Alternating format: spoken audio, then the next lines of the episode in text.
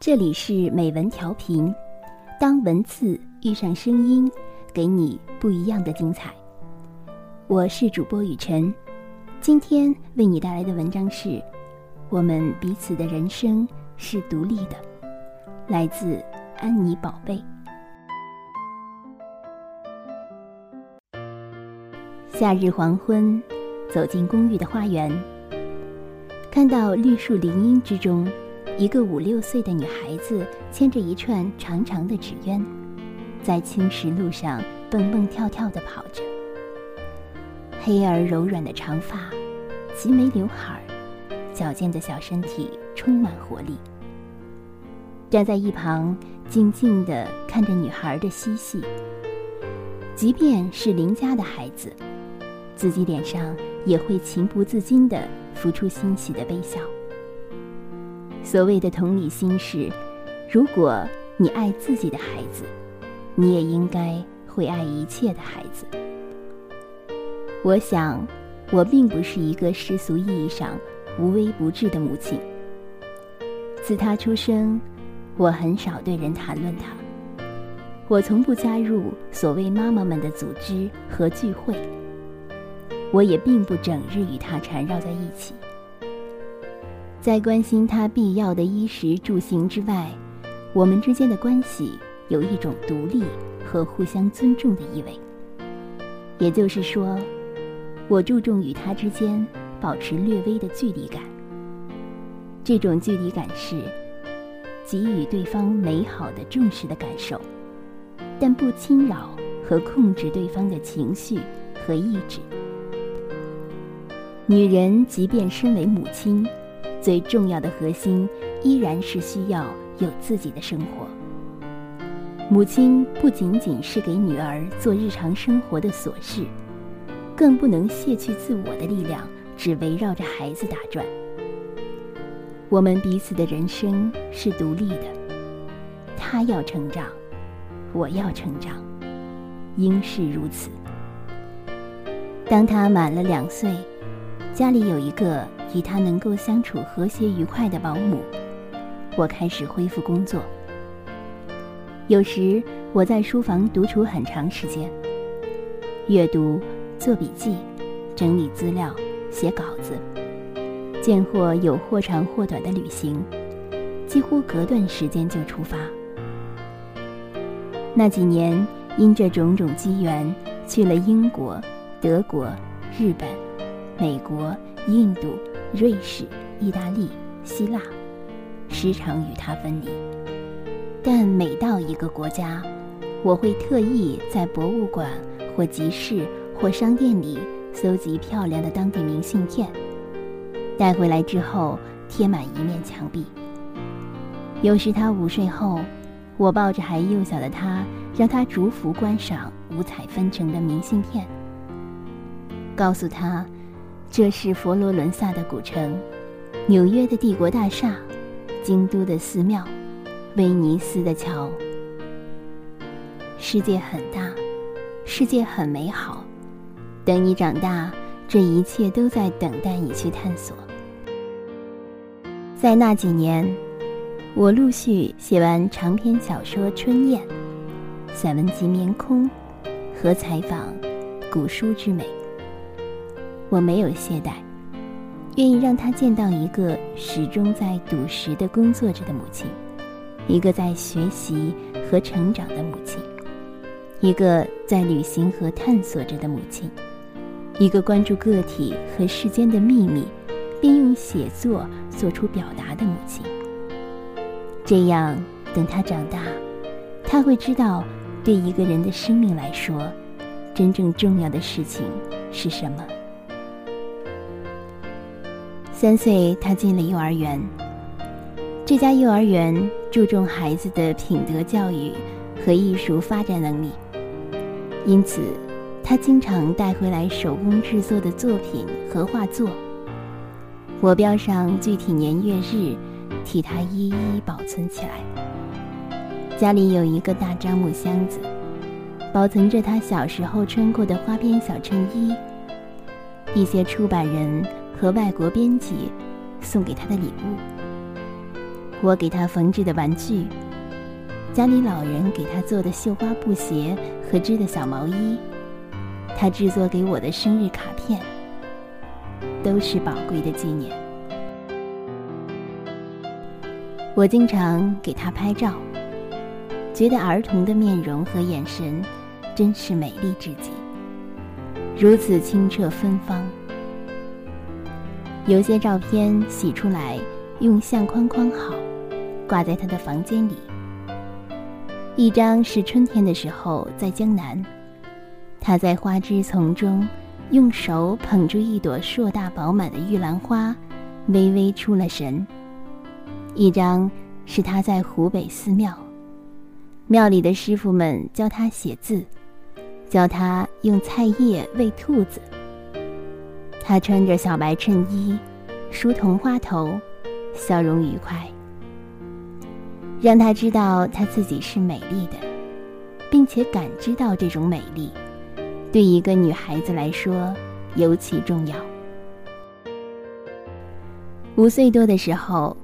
一直陪伴和照顾他的保姆，因为家里有事回了老家。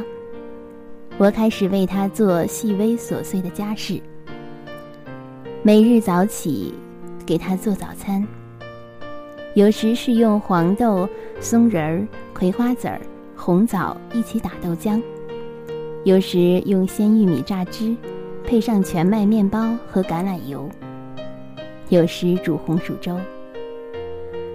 我并不精于烹饪，但他喜欢我做的苹果派、土豆泥和鸡蛋羹，时常提出要求想再次品尝。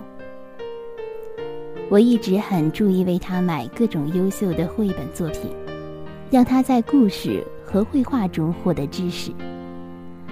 那次找到一本关于做苹果派的绘本，关于一个女孩子。如何在全世界搜集到做苹果派的材料？面粉、牛奶、鸡蛋、肉桂、黄油、苹果。我们在睡前一起朗读这本书。他因此获知以前未曾了解到的地理和食物的知识。他产生了极大兴趣，说：“妈妈，我们明天。”一起来做苹果派。我说：“当然可以。”于是，那一天他放学回来，系上小围裙，站在小板凳上，一本正经开始在玻璃碗里搅拌鸡蛋、揉搓面团。我在他一心一意干活时，悄悄拍下照片。如果等他长大，看到自己在厨房里学习的样子，会觉得欣喜。白日他在幼儿园上课，我处理家务和自己的工作。下午他回到家里，我给他打一杯鲜榨果汁，拌入一些酸奶。他端着杯子走进自己的小书房，继续画画和做手工。孩子的心智。目前还像张白纸，染上什么色彩尤其重要。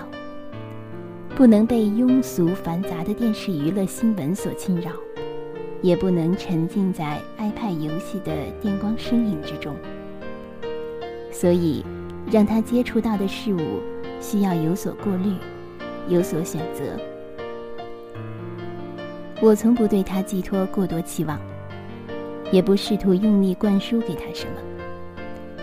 有时听到一些母亲骄傲地宣称自己的孩子会背下多少首古诗，背下《三字经》《弟子规》，甚至背下老子、庄子。我从不试图要让他去学会什么，我只希望他自在的、喜悦的玩耍，对这个世界充满好奇。用他自己的方式去探索，去前行，如此而已。他上过芭蕾课，上完第一阶段，有时在回家的路上经常疲累，在车上入睡。我问询他的意见，他说课太多，想休息。此间他还在上课外的英语课和美术课。于是我尊重他的选择，没有上第二阶段。他有时回家自己看绘本、画画、做手工，就忘记做数学和拼音的作业。我也并不催促，因为终有一天他会正式学习这些。有什么可着急的呢？孩子总是要按照他自己内在的节奏。慢慢生长起来的，对他们来说，没有什么是比保护天性和保持愉悦和活力更重要的事情。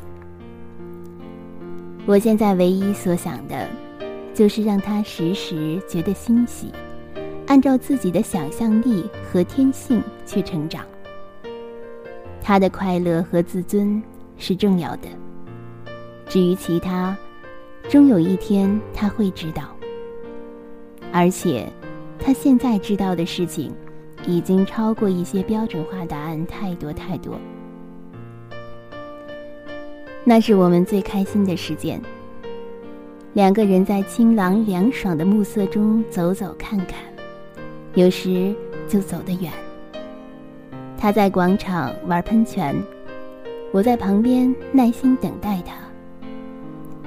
回家之前，他则陪我一起去超市。买好吃的裸麦核桃面包、酸奶和水果。一次，他表达出想挑选一块香皂的心愿，我说没问题。他在香皂架子前面逐一嗅闻那些包装漂亮的香皂，仔细观赏包装盒上的色彩和图案，最后选定一块白色铃兰香味的香皂。他说。我喜欢这个香气。我说：“好，回去之后就用它洗你的小手，这样你的手会散发出铃兰花的香气。”他听到，显出开心的笑容，并积极的帮我推购物小车。夜色途中，我们穿过一个小花园，他在草地上撒欢儿。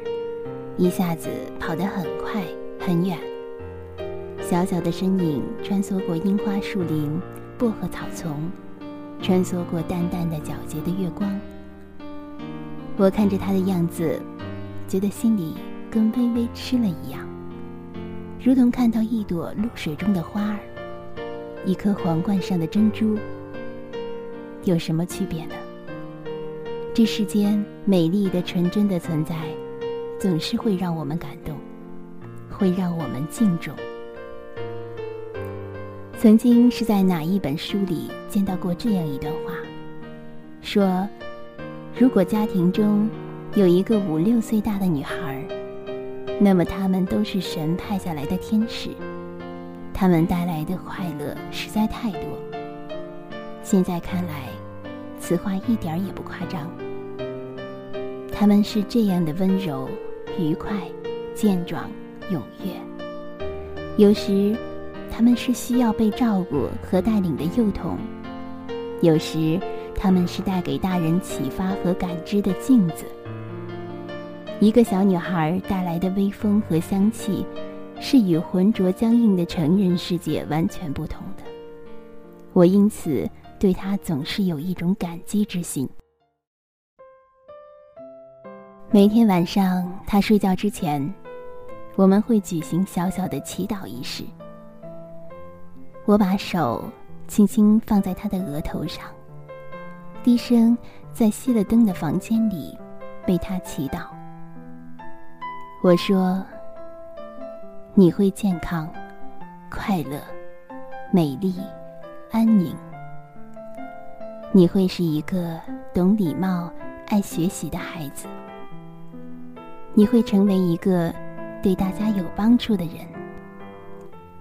在梦里，你看到一个蓝蓝的大湖，湖上有睡莲，有云朵的影子，旁边有起伏的山峦。